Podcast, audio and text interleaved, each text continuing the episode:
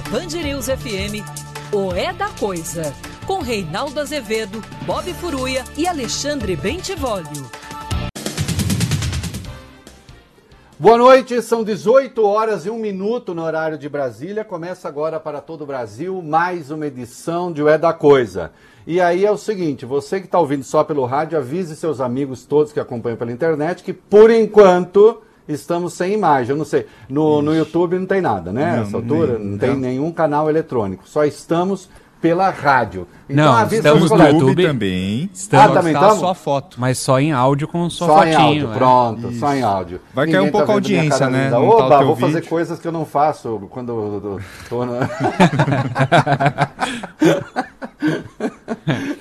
Boa noite, molecada. Boa noite. É... Bom, é o seguinte, claro que eu vou ter de falar daquele espetáculo grotesco de ontem procurando avançar algumas coisas. E há, uma, há um aspecto aí, até escrevi há pouco um texto no UOL, para o qual não se está chamando atenção, que é muitíssimo interessante, ou na verdade dois. Né? Porque, como eu não vou mais, ô Vale Bene, hum. Eu não vou mais ficar esperando, falar, e aí Augusto Aras, e aí Augusto Aras? como ele está muito ocupado processando colunistas, então ele não está com tempo de olhar para o Brasil. Né? Ai, não, o colunista falou mal de mim, vou processar ele. Isso, procurador-geral, isso mesmo. Vai escrevendo sua biografia. Está ficando super bonito pro senhor. A história vai registrar isso assim com, né, com entusiasmo. Bom, nós assistimos ontem a coisa mais patética, mais ridícula, mais grotesca é, desses 31 meses de governo Bolsonaro. Não teve nada tão baixo, nada tão vil, nada tão estúpido.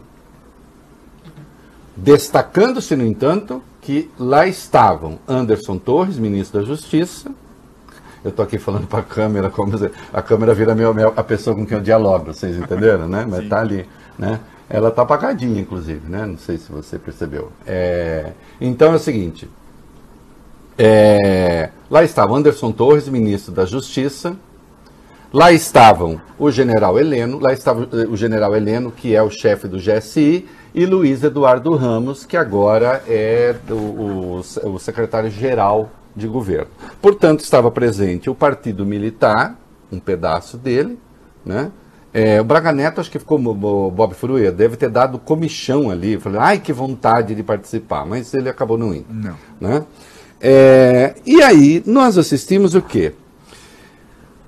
Ah, a tia do Zap, o tio do Zap, essa molecada irresponsável que fica na internet exercitando teorias conspiratórias, finalmente essa gente toda está no poder. Está no poder. Ali, com transmissão pela TV Brasil, né? com todo o aparato do governo federal mobilizado, com a imprensa chamada, para Bolsonaro dizer que não, ele não tem provas. Ele não tem provas. O que ele tem é um moleque na internet que diz que pode quebrar o código-fonte da urna. É mentira. O rei? Oi. Você está no vídeo. Agora eu estou no vídeo, né? É... Eu só não estou me vendo, eu mas eu estou no vídeo. Ainda bem, não vou fazer. Você viu, Bob? Eu não estava fazendo nada que não pode. Ah, bonita jaqueta. Hum. então era um moleque na internet que não tem responsabilidade com nada, dizendo que pode quebrar o código-fonte. É mentira. Ele não pode. Então, e a outra grande teoria é, agora estou me vendo, que homem. E a outra grande teoria é de um matemático celeste, Bob Furuya, que já tinha dado uma entrevista para minha irmã Danise Yamaguchi, né? E segundo ele, há uma alternância na eleição de 2014 entre Aécio e Dilma que seria impossível do ponto de vista matemático. Enfim, a teoria é furada, mas acontece que os dados com os quais ele trabalha são falsos. Então, a teoria é falsa, né? os números são falsos, a quebra do código-fonte é falso, mas no caso desse matemático, é muito interessante, é o, o matemático não, essa pessoa, né? O Alexandre Schutt, porque ele é um astrólogo. Hum. E ele também hum. faz acupuntura em árvores. Oi? né? Só que ele não usa agulha, porque acho que seria muito difícil de penetrar é, ali a agulha. É. Então ele usa prego. Ah, E garante que funciona. Isso. E garante que funciona. Não sei se vocês já viram no Porta dos Fundos. é, tem um- uma coisa que eles fazem ali, um debate, sempre, né? um- um- mimetizando uma coisa que se faz aí em determinados lugares, né? Vamos fazer aqui o grande debate. Então, vamos discutir a esfericidade da Terra, Bob Furui. Aí aparece um cientista, um astrônomo de alguma universidade importante, titulado, tal. E depois aparece o, o seu Zé da esquina que vende comida natural, né? É, e os dois vão debater. E um diz que a Terra é redonda, que é o astrônomo, e o outro que a Terra é plana. E aí se diz assim: é, a vida tem divergências. Então nós chegamos assim. O, o Brasil, o governo brasileiro reproduz a piada. O governo brasileiro reproduz a piada. O humor perdeu para o, o Jair Bolsonaro. Ele ganhou. Qual é a prova que ele tem de que a urna é vulnerável e de que a eleição foi fraudada? Tem um astrólogo, especialista em acupuntura de árvores, e tem o Zé Mané lá que diz que pode quebrar o código-fonte da urna. Quando essas urnas, inclusive, elas estão expostas, chamam-se hackers. Isso aí, tentem quebrar, vamos ver. Nunca ninguém conseguiu. E mais, há uma outra mentira que Bolsonaro contou. Disse que a apuração é secreta. Mentira, cada urna exibe um boletim. Se você somar todos os boletins, dá o resultado. E isso é exposto, isso é público. Então não tem, vamos lá. Ele não tem prova nenhuma. Aliás, ele admitiu. Ele disse o seguinte: não tem como se provar que as eleições não foram ou foram fraudadas. São indícios. Crime se desvenda com vários indícios. Hein? Isso aqui é o seguinte, eu, eu sei o que aconteceu. O Anderson Torres, que estava lá, é delega, né? Delega da Polícia Federal.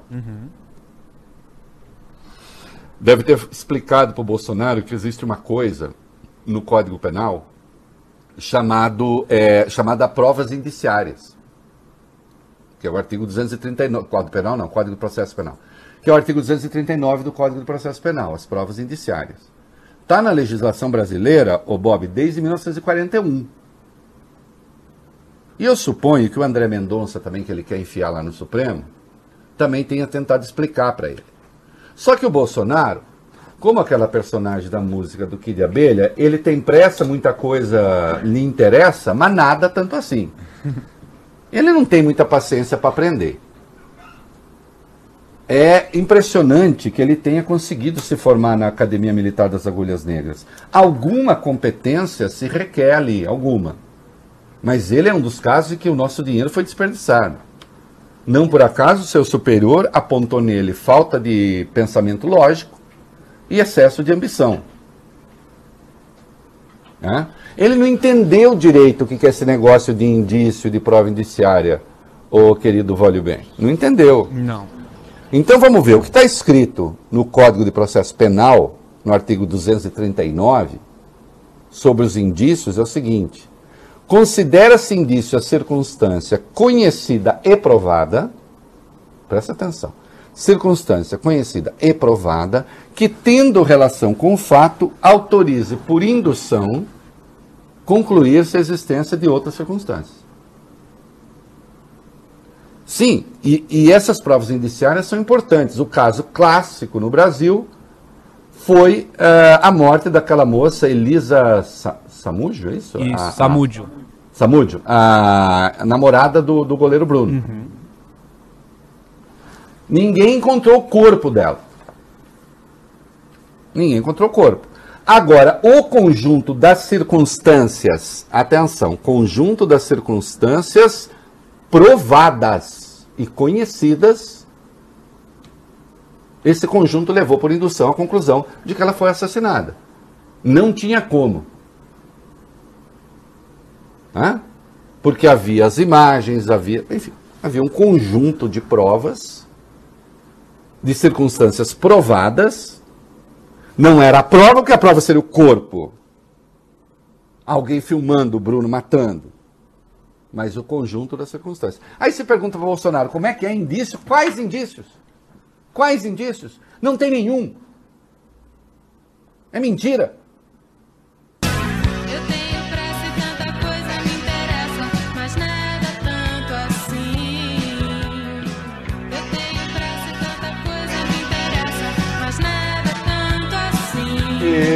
Isso, a gente tá metendo uma outra. Vai, tira essa bermuda que eu quero você sério. No caso do Bolsonaro, pelo amor de Deus, não tire. É, tire o Raider, né? o, o- o chinelão, vai, não vamos ficar marca. Tira o chinelão e essa camisa aí é, de, de tecido fedorento que, e vamos falar sério. Né? Falar como presidente da República. Né? Aquelas camisetas de time de futebol de tecido sintético. Que deixa um budum filho da mãe. Olha aqui. É, então ele nem sabe o que é indício. Ele não sabe nada. Então tudo ali era mentira. Tudo era mentira. Mas há, Bob Furuia, uma questão que até agora não foi tratada. Bom, Que é quando o ministro Gilmar Mendes fala que é uma conversa fiada essa história de voto impresso. Por que, que é uma conversa fiada? Ô, Vale Bene,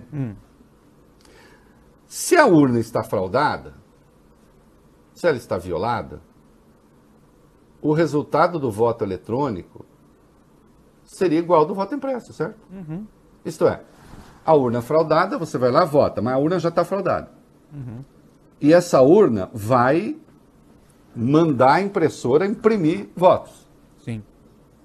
O voto que for para a caixa não vai ser igual ao voto da, da, da urna? É. Vai, né? Então também aquele voto impresso seria fraudado. Aí nós chegamos à essência da coisa. É mentira que o Bolsonaro quer voto impresso. Ele quer golpe. É preciso que isso fique claro. Porque, obviamente, ele diz assim: digamos que o Lula vencesse a eleição contra ele no segundo turno. Ou outro qualquer. Mas a tese dele é que foi fraudada para o PT, né? Notem que ele não diz que foi fraudada para o PSDB, ele não diz que foi fraudada para o Ciro, ela está fraudada já para o PT. Entendeu? Então, digamos que acontecesse segundo turno entre ele e Lula, hoje seria o mais provável, mas a eleição não é hoje, e o Lula ganhasse na contagem eletrônica. Qual seria o segundo passo de Bolsonaro? Pedir recontagem? A recontagem seria feita com quais votos, Bob? Com os votos impressos. Sim. E daria o mesmo resultado das urnas. Afinal, o programa está fraudado. E ele diria então: a eleição não vale. Esse é o truque. Esse é o truque. É mentira que ele queira voto impresso. Ele está mentindo. Ele quer melar as eleições. Ou então, aí sim, sem voto eletrônico. Vai ter que ser tudo no papel e na caneta. E aí a fraude campeia. Porque só se recorreu ao voto eletrônico no Brasil porque muitos candidatos se elegiam na base do mapismo. A hora do map, ali de contar os votos, contabilizar o voto, que tem que ter um fiscal de cada partido. Nós temos 877 partidos. Ter, imagina nos rincões do Brasil. Imagina você sendo de oposição ao miliciano em Rio das Pedras, indo lá vigiar o voto. Entenderam a jogada? Nas vastas solidões coronelistas do Brasil que ainda existem. Nas áreas dominadas pelo narcotráfico. Olhem o que quer Bolsonaro. Olhem o que quer Bolsonaro. Ele não quer voto impresso. Ele quer o fim do voto eletrônico. Ele quer a volta do mapismo. Ele quer a volta, a volta do voto de cabresto. Ele é um reacionário, delirante, asqueroso. Porque, obviamente, os votos impressos vão ser iguais aos votos eletrônicos. Ou será que se conseguiu fraudar o voto eletrônico, mas não aquele voto que será impresso? Pelo amor de Deus! E o ministro da Justiça lá. E o Augusto Heleno da GSI lá. Que chefia a BIM. Agência de Inteligência. O senhor se orgulha de uma inteligência dessa, general? Luiz Eduardo Ramos, que era comandante do Sudeste aqui. Ainda ontem eu peguei uma foto do dia 3 de maio de 2018, Bolsonaro, pré-candidato, indo à posse do Luiz Eduardo Ramos no Comando Militar do Sudeste. Um, me- um ano depois ele vira ministro. É o partido militar, da banda militar que quer golpe. Não quer voto impresso, quer golpe, quer suspender as eleições. Quer voltar, aliás, como disse Hamilton Mourão, 50, 60 anos atrás. Estou citando um general.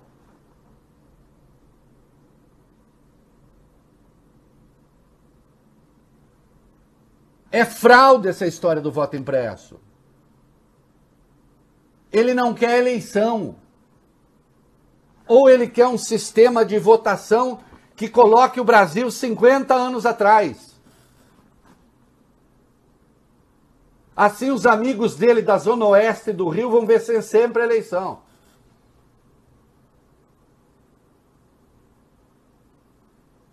Os coronéis Brasil afora vão vencer sempre a eleição.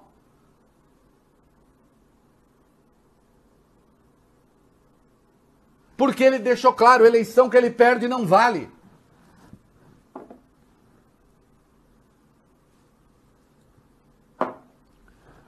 E o senhor Procurador-Geral da República, mudo. Vergonhosamente mudo.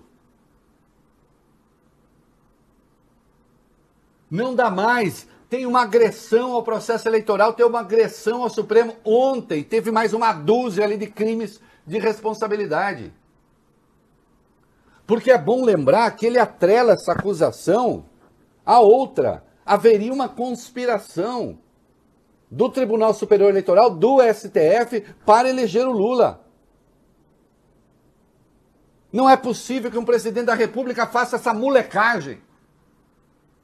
E fique por isso mesmo.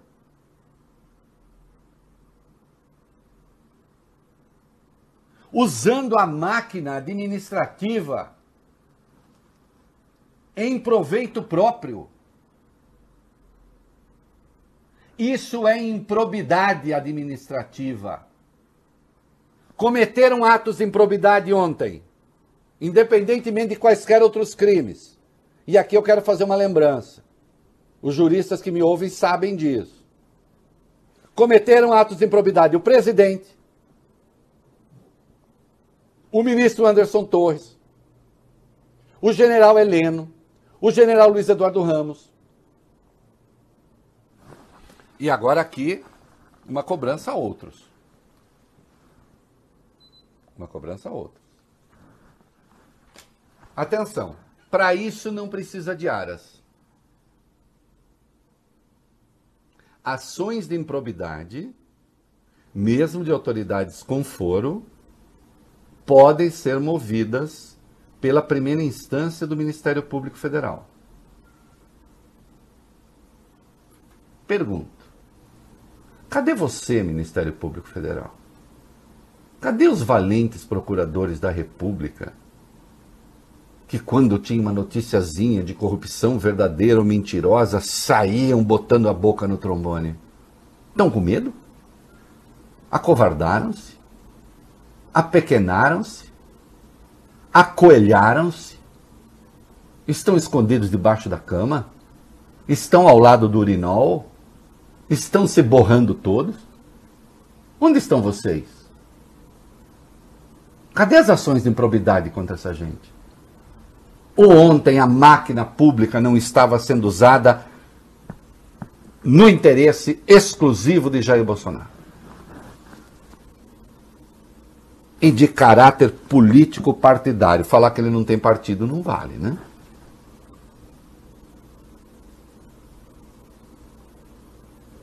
Então, para além de todo o grotesco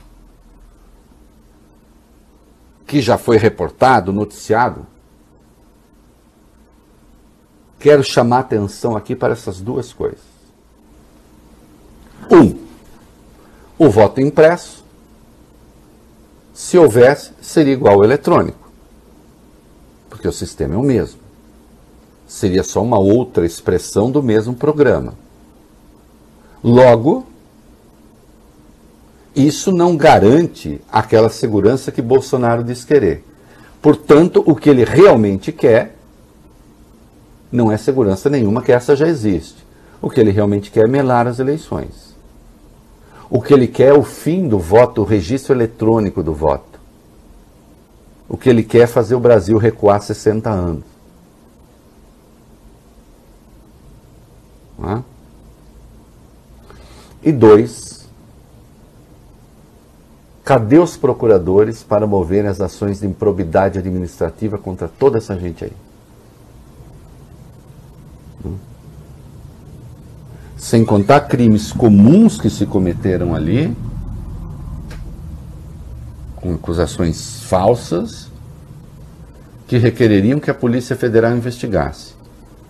Polícia Federal que, por sua vez, está administrativamente subordinada ao ministro da Justiça, que, não obstante, estava presente a patuscada.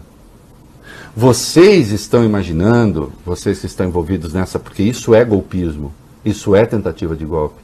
Vocês estão imaginando, um, que vocês vão ser bem-sucedidos e não serão, e dois, que a história não será contada, e será.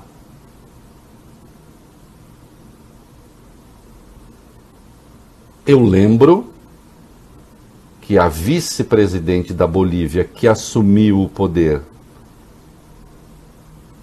no que ficou caracterizado depois como um golpe e que tentou dar golpe dentro do golpe, está na cadeia. Está na cadeia. Tem muita gente aí se candidatando à cadeia. Apenas pelo triunfo do devido processo legal. Vença quem vença as eleições. E se vencer Bolsonaro, continuará tentando dar golpe.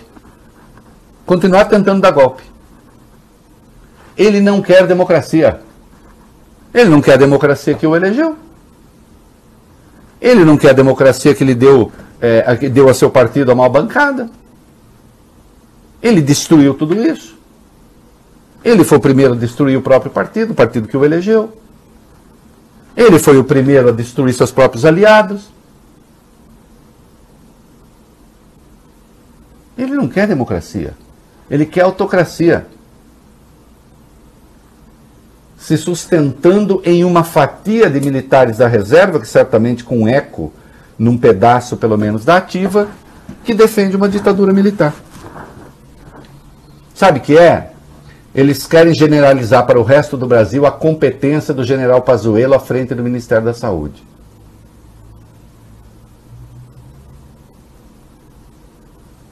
Eu escrevi hoje um texto na Folha dizendo que o perigo está em o partido militar ganhar do centrão, não no contrário. Alguns idiotas não entenderam. Como não escrevo para idiotas, para mim tanto faz.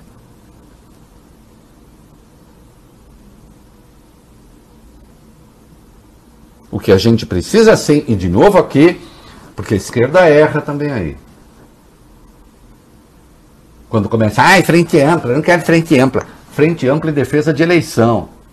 Frente ampla em defesa de instituições. Frente ampla em defesa da regra do jogo. Não é frente ampla eleitoral.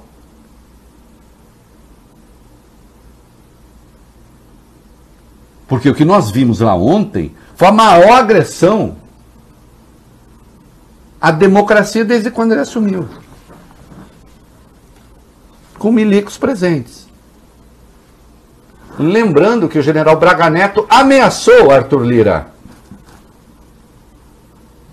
O que o Arthur Lira até hoje não desmentiu. Não desmentiu. E sim, durante a própria live do fim do mundo, né? É, o TSE foi ali desmontando com fatos as mentiras contadas por Bolsonaro. 18 itens ali, desmontando a mentira no detalhe. né? Insisto, que é golpe. Voto impresso seria igual ao voto eletrônico. E conclamo aqui, pergunto ao Ministério Público, onde está você? Pelo menos para as ações de improbidade. Já que a gente sabe que as coisas mais sérias teriam que ser com Aras, mas ele está muito ocupado. É isso aí, molecada. É, qual foi a reação do ministro Fux? É, o presidente do Supremo Tribunal Federal, Reinaldo, ainda não falou nada sobre a live de ontem do Bolsonaro. Nossa, é mesmo? É. Hum. O ministro também não falou nada sobre os ataques contra o sistema eleitoral. Também não falou não. nada. É, não, não. Também não falou nada sobre as ameaças feitas pelo general Braga Neto, ministro da Defesa.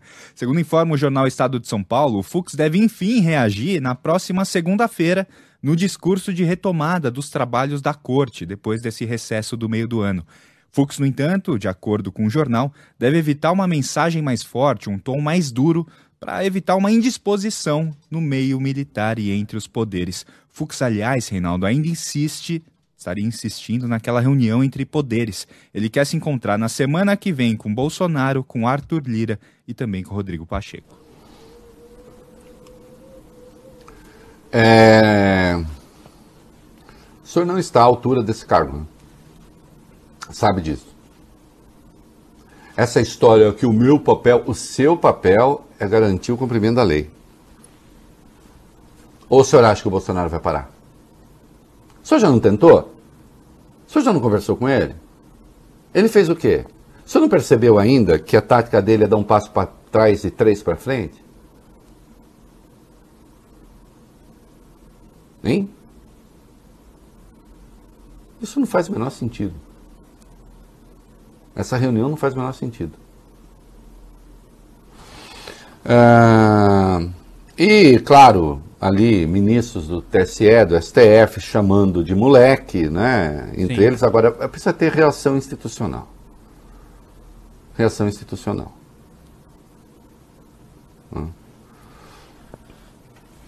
O Arthur Lira, que é um dos fiadores agora do governo na área civil, né? Que é peça do Centrão, é, aquele que recebeu a ameaça né, do general Braga Neto, ele se manifestou sobre o voto impresso. O que foi? É, o presidente da Câmara, que participou com o ministro Gilmar Mendes de um evento promovido pelo Conjuro, portal do consultor jurídico, falou a respeito. Lira defendeu o atual sistema, diz que não tem nenhum fato que aponte fragilidade, chamou a PEC de biaquices, de perda de tempo. Segundo ele, o Senado já tem um texto parecido e que não faz sentido fazer esse retrabalho.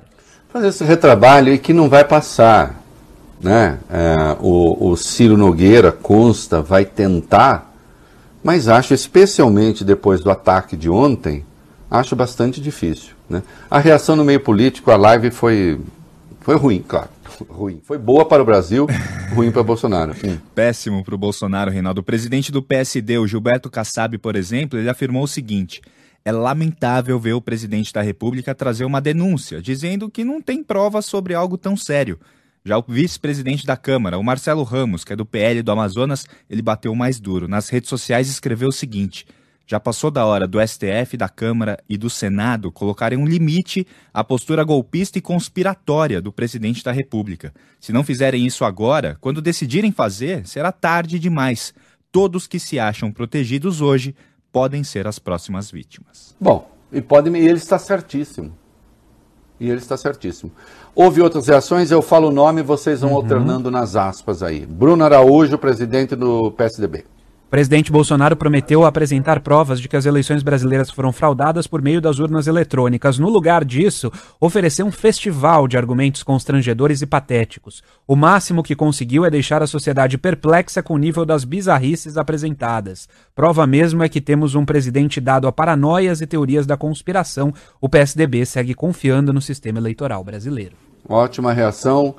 Bob Gleisi Hoffmann, presidente nacional do PT. Bobageira mentirosa de Bolsonaro na live que iria comprovar fraude nas urnas eletrônicas. O Palácio da Alvorada virou palanque eleitoral. Só fraudaram o primeiro turno de 2018? Cadê as provas de fraude nas urnas? Ele mesmo disse: não temos provas. Tem de ser interpelado judicialmente. E tem.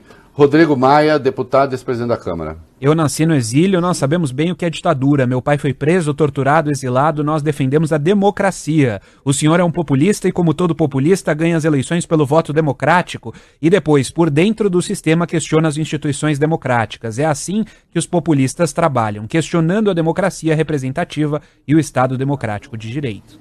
Partido Novo que é base em muitos aspectos de Bolsonaro. Em live, Bolsonaro ofende a democracia, o processo eleitoral e, sobretudo, o brasileiro. Após 500 dias desde que disse que havia provas de fraude na eleição de 2018, o presidente assumiu: não temos provas. Bolsonaro não é apenas inapto ao cargo. Diariamente, o presidente atua contra as instituições do Estado de Direito e comete crimes de responsabilidade. O Brasil não pode mais esperar. A Câmara precisa abrir o processo de impeachment.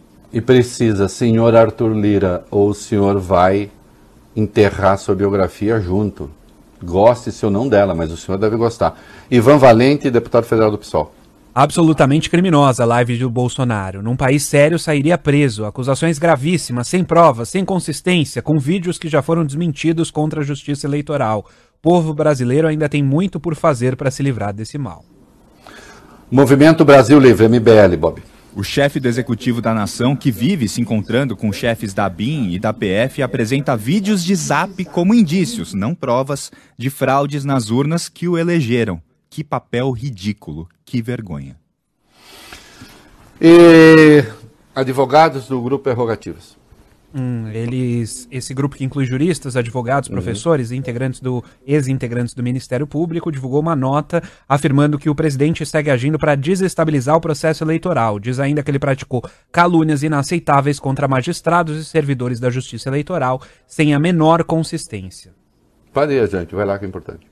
Escreveram também que os ataques de Bolsonaro traduzem o desapreço dele pelas regras do Estado de Direito e que Bolsonaro age como inimigo da democracia e por isso merece a repulsa das instituições do Estado e da sociedade civil.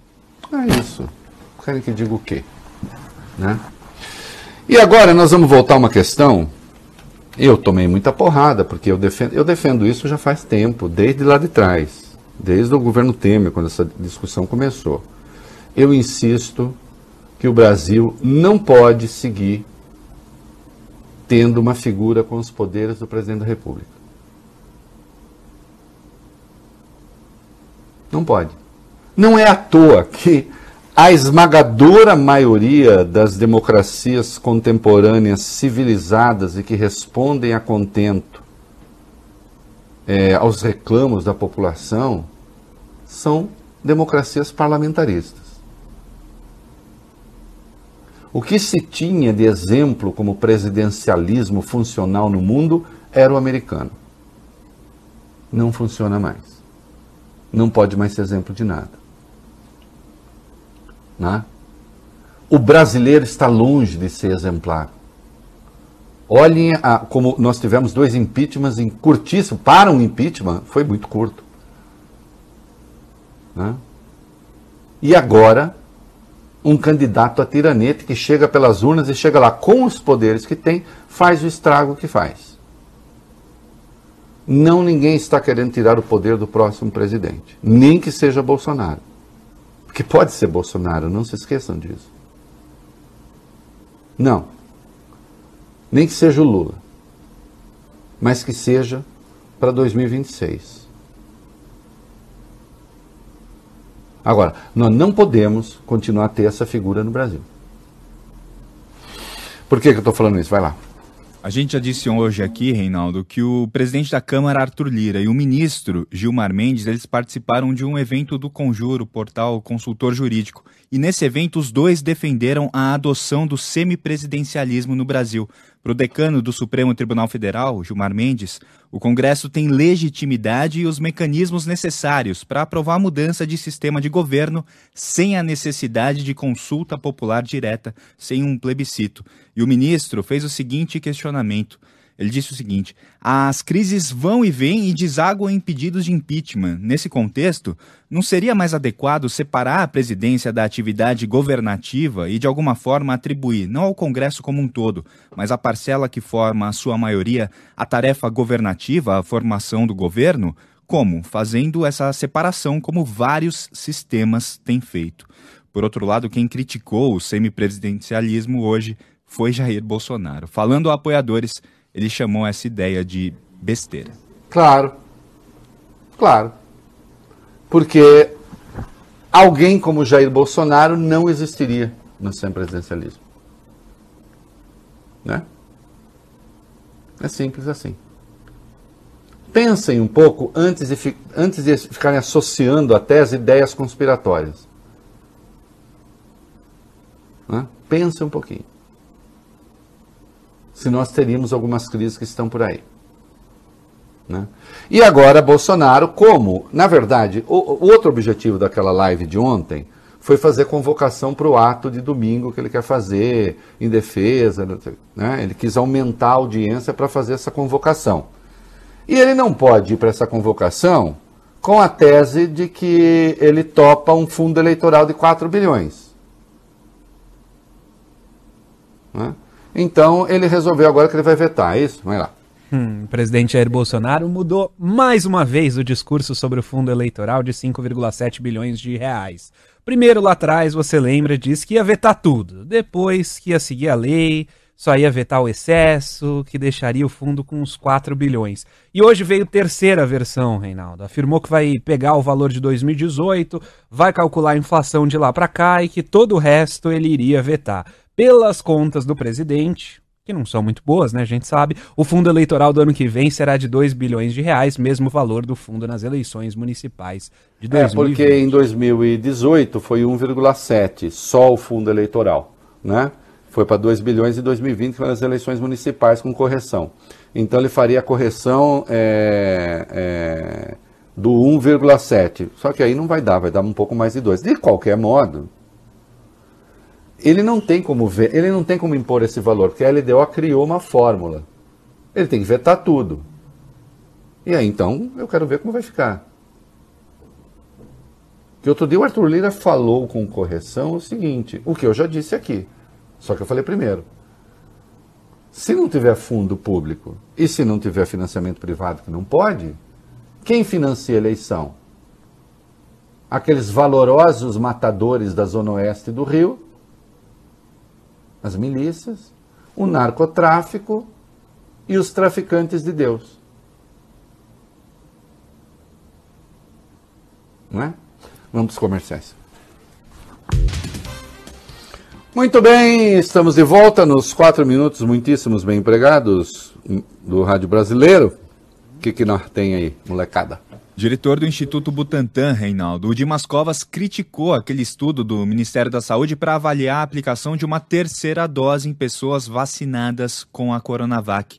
O Dimas Covas chamou essa pesquisa de estranha e disse que ficou sabendo da iniciativa pela imprensa. Afirmou o seguinte: na apresentação do ministro Queiroga junto a uma pesquisadora foi dito que a Coronavac seria testada em relação à terceira dose, porque teria uma queda de anticorpo. Informações absolutamente erradas. A pesquisadora que estava ali, infelizmente, se enganou profundamente nas suas declarações.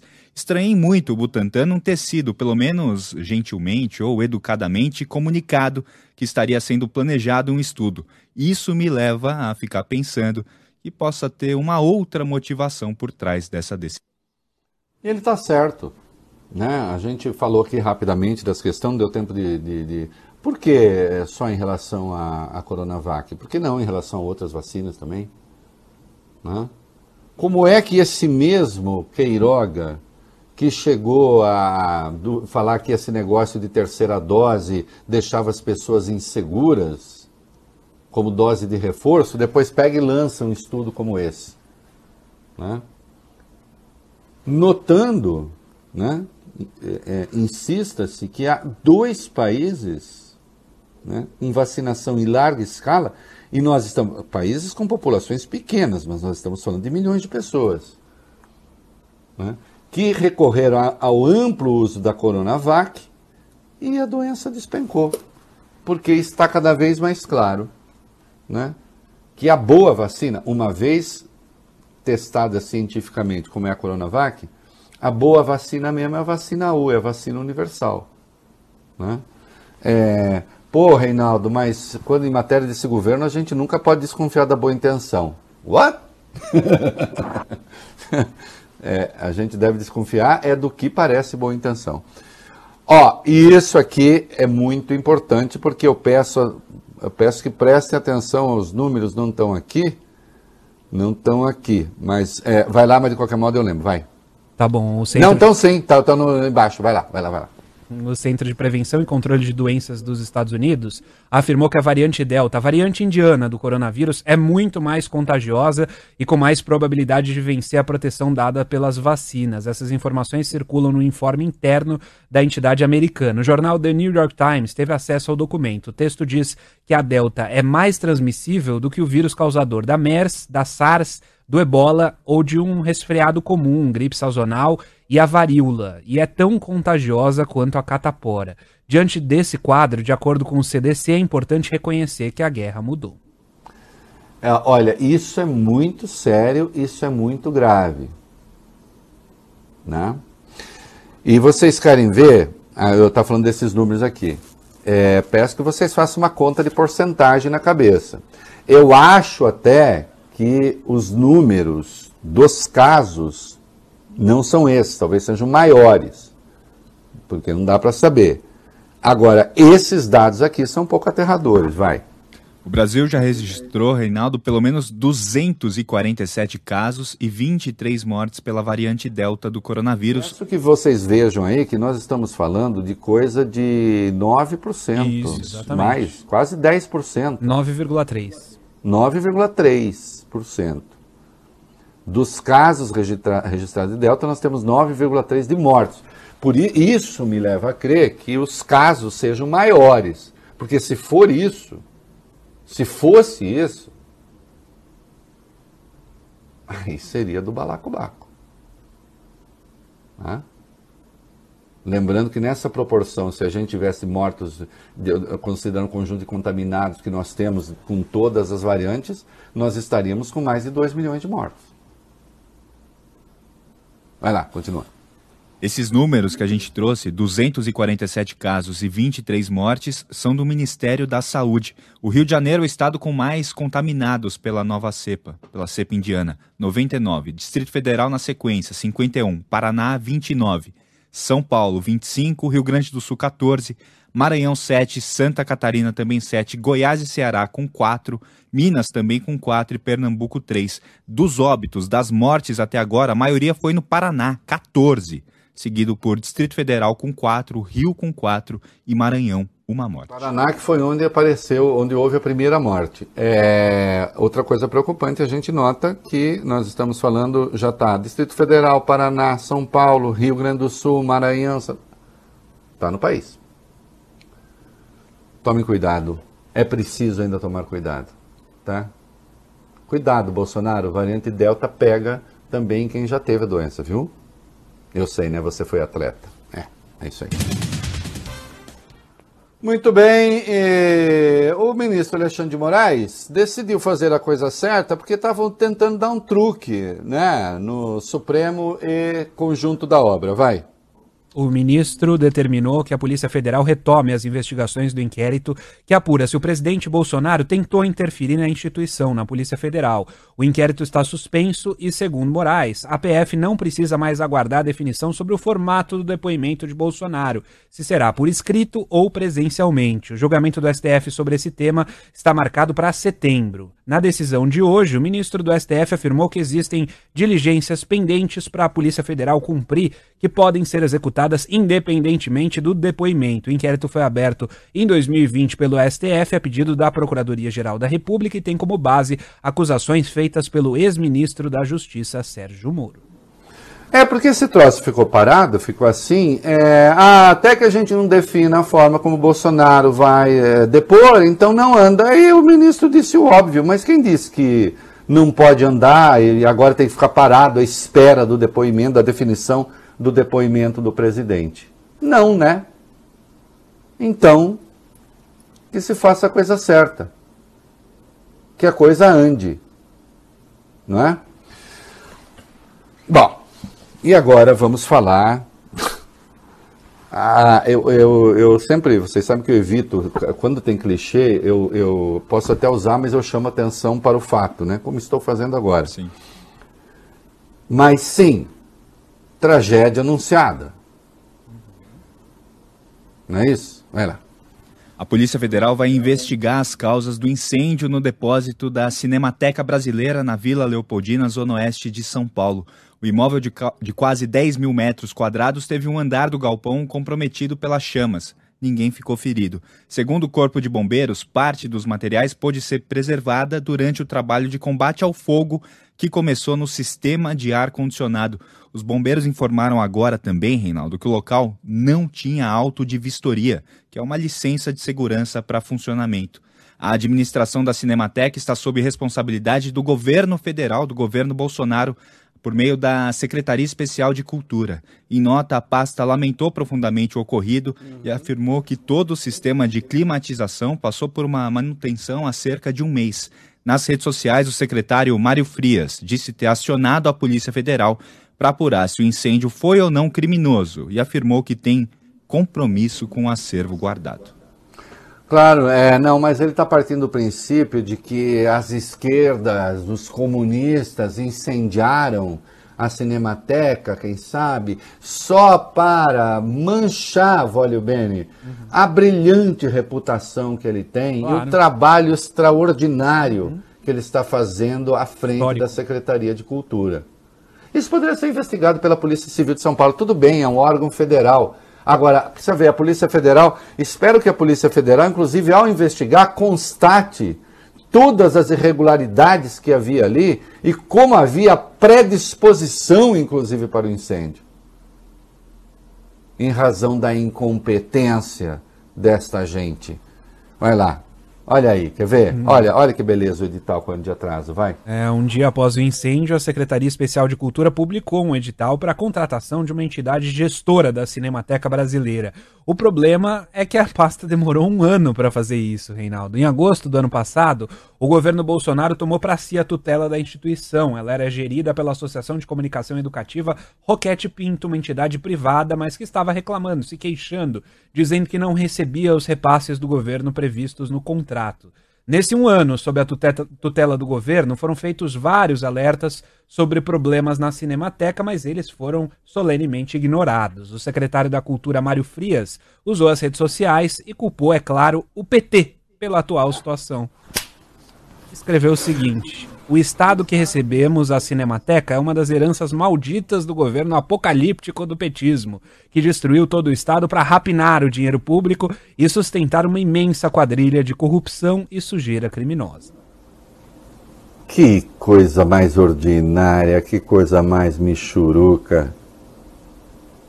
O Mário Fri- é, é, é, o Frias, ele parece certos passapanistas é, que se fingem de jornalistas do governo Bolsonaro, que é o seguinte. Então, a- Bolsonaro fez aquele espetáculo grotesco ontem. É injustificável. Porque o cara, o cara ser um militante da internet e ficar falando, é, isso aqui, tá, vai lá. Mas um jornalista fazer esse papel, ou um ex-jornalista, alguém que já teve fama de jornalista, né, fazer esse papel é um pouco constrangedor. Então faz o seguinte: é, não, o presidente de fato poderia ter apresentado provas, mas o Lula, o Lula, o PT, o, a o não sei o quê. né? Então, para não se estender na crítica ao Bolsonaro, para não ter que falar que o Bolsonaro não apresentou prova, então você sai ataca o Lula. Não tem o que fazer, ataque o Lula. Não tem o que responder, ataca o Lula. Ataca o PT, sai. Hein? Afinal, eles não estão no poder. Se eles voltarem ao poder, aí enfia o rabo entre as pernas. Só não faz como o Reinaldo Azevedo, tá? PT está no poder, apanha quando precisa. Bolsonaro está no poder, apanha quando precisa. Não faz isso, não. Agora que o Bolsonaro está no poder, abana o rabo pro Bolsonaro e ataca o PT. Quando o PT voltar ao poder, aí faz o contrário, se preciso. Ou pelo menos dá uma mansada na crítica ao PT. Segundo a vontade de quem paga, né?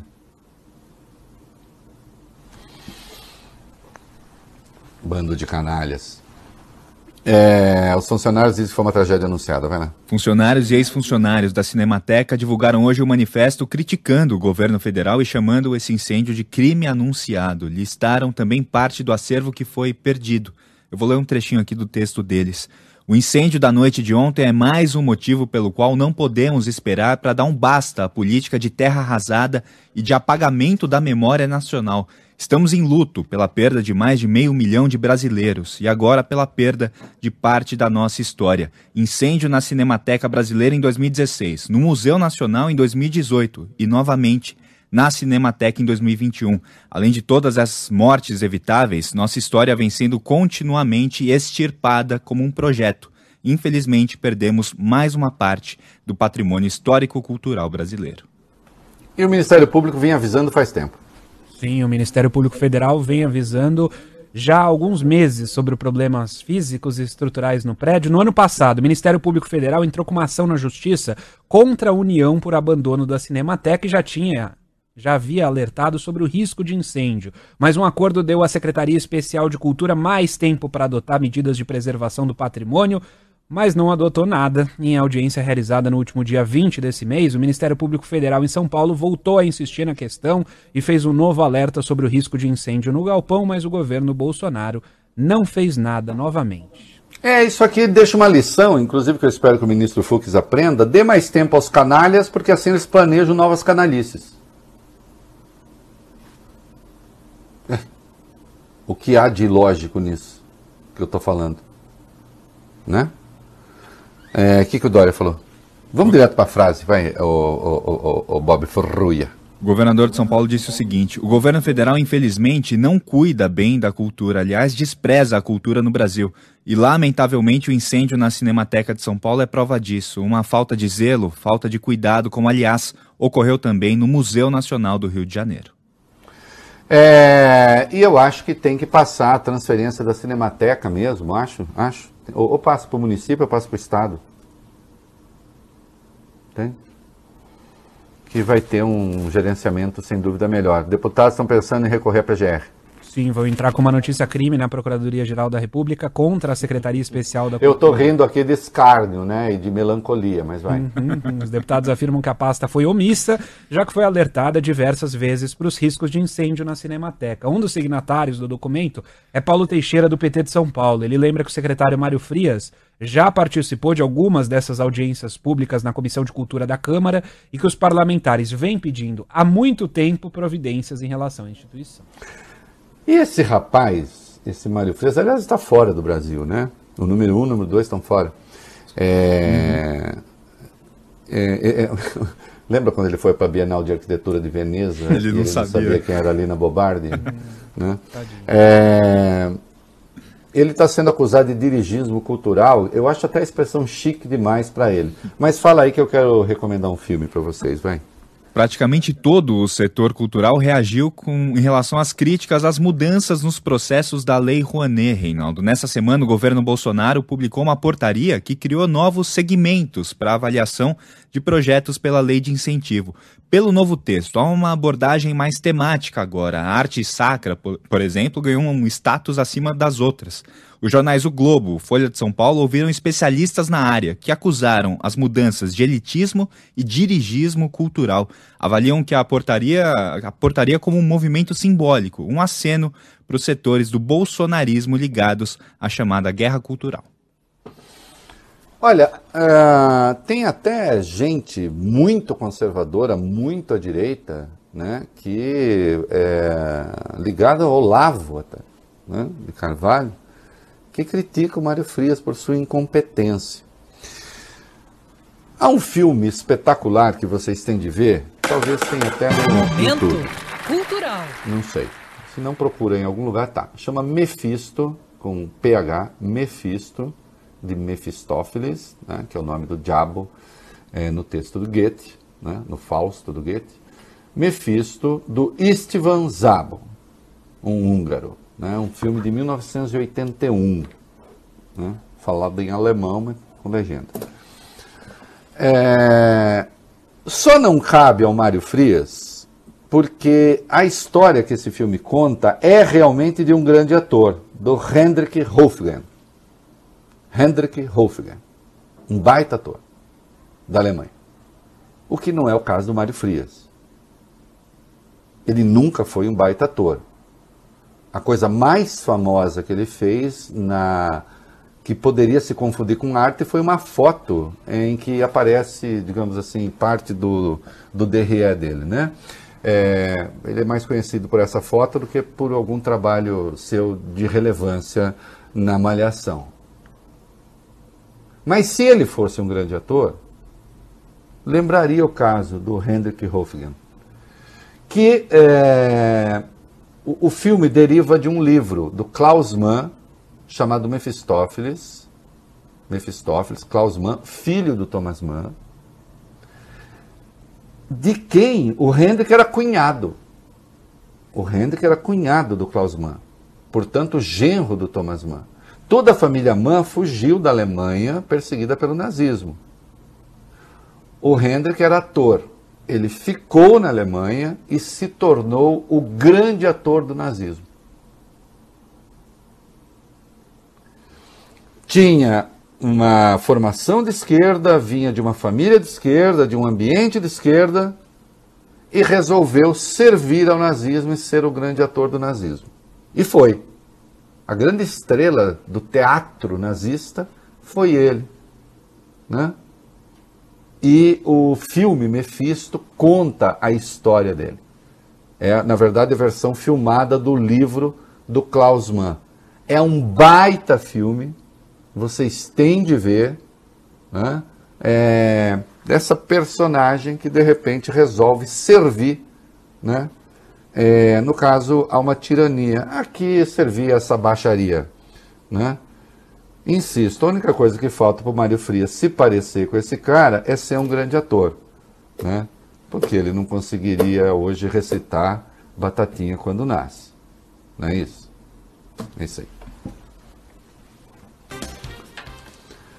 Muito bem, estamos de volta. É, olha, é o seguinte, se a régua está apontando alguma coisa ruim, quebra a régua, tá?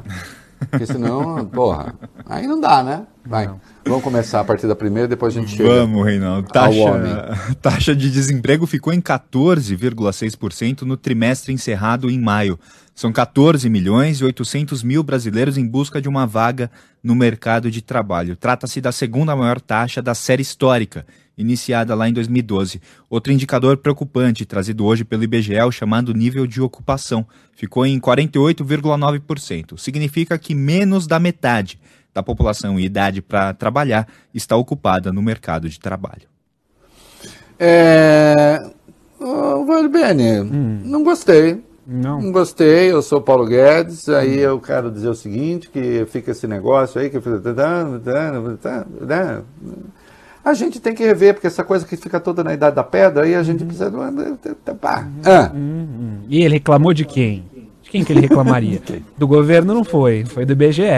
Diz que a Sim, metodologia Que não usada pertence ao governo, inclusive, não pertence Não, ao governo federal, imagina. BGE. BGE não pertence. Ah, vai. não está sob, sob É. o guarda-chuva do Paulo Guedes, Isso. não. Ele diz que a metodologia usada pelo Instituto está ultrapassada e que o Brasil está crescendo.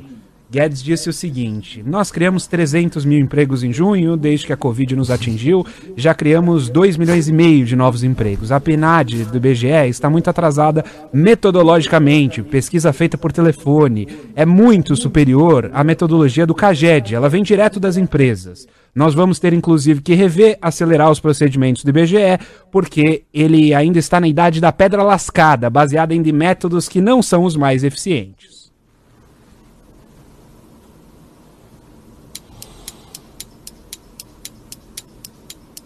É, o Paulo Guedes acha que se começar a anunciar que o desemprego acabou, ele acaba. Porque sim, você tem aí alguns problemas que pode ser de metodologia, porque algumas empresas, alguns setores que realmente estão em franca retomada, eles acabam empregando. Só que há outros que acabam desempregando. Especialmente pequenas, pequenos negócios, etc., que estão naufragando, inclusive. Já se apontou, tem um estudo em curso aí que estão fazendo sobre o que se chama de retomada desigual no país. uma retomada que não tem no emprego a importância que deveria ter. Porque sim gera alguns postos de trabalho, mas destrói alguns outros. O problema é que o Paulo Guedes não quer que conste como desempregado o sujeito que pega a mulher, faz coxinha em casa e ele sai para vender coxinha é, num, sei lá, num, num evento qualquer, na rua, porque é a única forma que ele tem de ganhar dinheiro. Alguma merreca para sobreviver. Mas desempregado ele está. É claro que alguma atividade ele acha. Senão ele morre. Alguma atividade ele acha. O estar tá sem emprego não quer dizer que ele esteja com zero de renda. Porque se ele tiver com zero de renda, ele morre. Alguma coisa consegue. Mas é um desempregado. Agora faz o seguinte: dá dinheiro para o IBGE, que ele está sem. Cadê a dotação orçamentária do IBGE? Para inclusive melhorar, né? Agora, auxílio emergencial, segundo o Bolsonaro, vai ter porque precisa para tentar ganhar a eleição. Vai. É, ele E disse não que eu sou contra, não. Pode dar, tá? Tem que dar mesmo. Vai. Bolsonaro disse que o auxílio pode ser prorrogado novamente caso a pandemia continue. Segundo ele, com o avanço da vacinação, a ideia é que o benefício pare de ser pago em outubro. Mas, se as coisas não melhorarem até lá, o auxílio será mantido. O presidente também afirmou hoje que teve uma reunião com o Ministério da Economia para discutir o novo valor do Bolsa Família. Como a gente já trouxe aqui, Bolsonaro prometeu pagar 300 reais. É isso aí. Muito bem. E o caso Marielle, vai lá. A Polícia Civil do Rio de Janeiro prendeu hoje o ex-vereador, ex-bombeiro e ex-chefe da milícia de Gardênia Azul, da Zona Oeste Carioca, Cristiano Girão. Ele foi detido em São Paulo em uma ação conjunta com a Polícia Paulista. Girão é suspeito de, de ter contratado o policial reformado Rony Lessa para executar André Henrique da Silva Souza e a mulher dele em 2014. Os investigadores veem a prisão do ex-vereador como um passo decisivo na elucidação, na solução do caso Marielle Franco. Os policiais e promotores acreditam que as buscas em celulares e também em computadores de Girão e cúmplices, alvos da operação, possam trazer as evidências que faltam para fechar esse caso. Lembrando que a vereadora e motorista Anderson Gomes foram executados numa emboscada em março de 2018. Girão foi um dos alvos da chamada CPI das milícias em 2008 mais de 10 anos atrás, 10 anos antes do crime. À época, Marielle era assessora do então deputado estadual Marcelo Freixo e ela teve atuação importante nos trabalhos da comissão. Isso. Olha aqui, é, espero que se chegue, né, definitivamente aos responsáveis por essa morte. De qualquer modo, é, eis aí as milícias, né, e o poder que elas têm. E a gente sabe quão longe elas chegaram. Olha aqui, eu recebi uma mensagem muito carinhosa. Reinaldo, sou muito seu fã e mesmo estando aqui na Espanha, não perco seus programas. Espero que você goste desse novo álbum, A Desordem dos Templários, que está aqui. A terceira faixa especial é a música título. Não deixe de escutar quando puder. Um abraço do fã Guilherme Arantes, que está morando, opa, tava falando, que está morando em Ávila, na Espanha. É, e nós vamos encerrar, eu sei que não chegou ainda, Vale Bene, mas eu estou avisando se não dá tempo. E hoje nós vamos encerrar com uma do Guilherme Arantes, que eu adoro. É isso aí, vamos lá, comercial. Muito bem, molecada, no minuto e meio mais bem empregado do rádio brasileiro. Parece que virou moda em Brasília, Reinaldo. Assim como fez o Exército, no caso Pazuello, a Polícia Rodoviária Federal impôs um sigilo de 100 anos nos processos administrativos disciplinares, envolvendo o diretor-geral da corporação Silvinei Vasques. Há oito ações contra ele. O portal Metrópolis pediu para ver a íntegra delas via Lei de Acesso à Informação. A PRF negou, alegando que os dados são sigilosos por conterem informações de cunho pessoal. Olha aqui, não é possível, é preciso inclusive que alguém recorra ao STF para fazer uma interpretação conforme a Constituição eh, e adequando, portanto, a leitura da lei e a Constituição para esse negócio. Porque agora, se assim, o cara arma, faz uma coisa do balacobaco, se no curso da investigação pega algo considerado pessoal, ah, então 100 anos de sigilo. Ó, meu filho, quer sigilo absoluto por 100 anos na sua vida, não vai ser homem público. Ora, não é possível. Isso vai ter que, vai ter, que ter outro encaminhamento. E o Bento e a energia? O ministro de Minas e Energia, Bento Albuquerque, voltou a dizer hoje que o país não vai passar por um racionamento. No entanto, ele não foi muito enfático, não. Não descartou a possibilidade de apagão no fim do ano. Ah, Diz- bom, peraí, bom, então pra mim tá ótimo. Olha, não tem racionamento. Isso eu garanto. Eu só não garanto que não tem apagão. tá certo. É o governo Bolsonaro. Parabéns. Olha, isso vem da cabeça de um militar. É por isso que nós estamos tão bem. É isso aí. Sim, eu virei, né? A desordem dos Templários de Guilherme Arantes. Por hora, a gente tem amanhã. É isso aí. Até segunda.